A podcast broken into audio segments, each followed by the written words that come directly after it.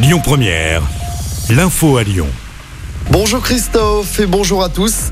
Un policier percuté et traîné au sol sur plusieurs mètres lors d'un refus d'obtempérer.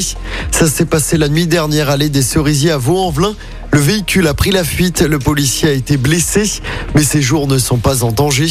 Le conducteur de la voiture est activement recherché ce matin. Encore un accident de trottinette dans l'agglomération lyonnaise. Deux enfants de 8 et 13 ans sont dans un état grave après une collision avec une voiture. Ça s'est passé hier en fin d'après-midi rue de la Poudrette à Villeurbanne. Les deux enfants ont été transportés à l'hôpital femme-mère-enfant de Bron en urgence absolue. De son côté, l'automobiliste a été légèrement touché dans le choc. Une enquête est en cours. L'actualité, c'est aussi la colère des personnels de la petite enfance. Ils sont appelés à la grève à Lyon et partout en France aujourd'hui. L'accueil dans les crèches risque donc d'être perturbé. Les professionnels dénoncent notamment le récent décret qui autorise le recrutement de personnel non diplômé. Une décision prise par le gouvernement pour pallier le manque de personnel. À Lyon, un rassemblement est organisé tout à l'heure sur la place de la Comédie à partir de 10h. Les suites de ces échanges de coups de feu avec la police dimanche matin à Vénissieux, un homme avait été blessé au bras par des tirs de riposte de la BAC. Selon le progrès, il a été mis en examen pour tentative d'homicide sur personne dépositaire de l'autorité publique. Il a été placé en détention provisoire.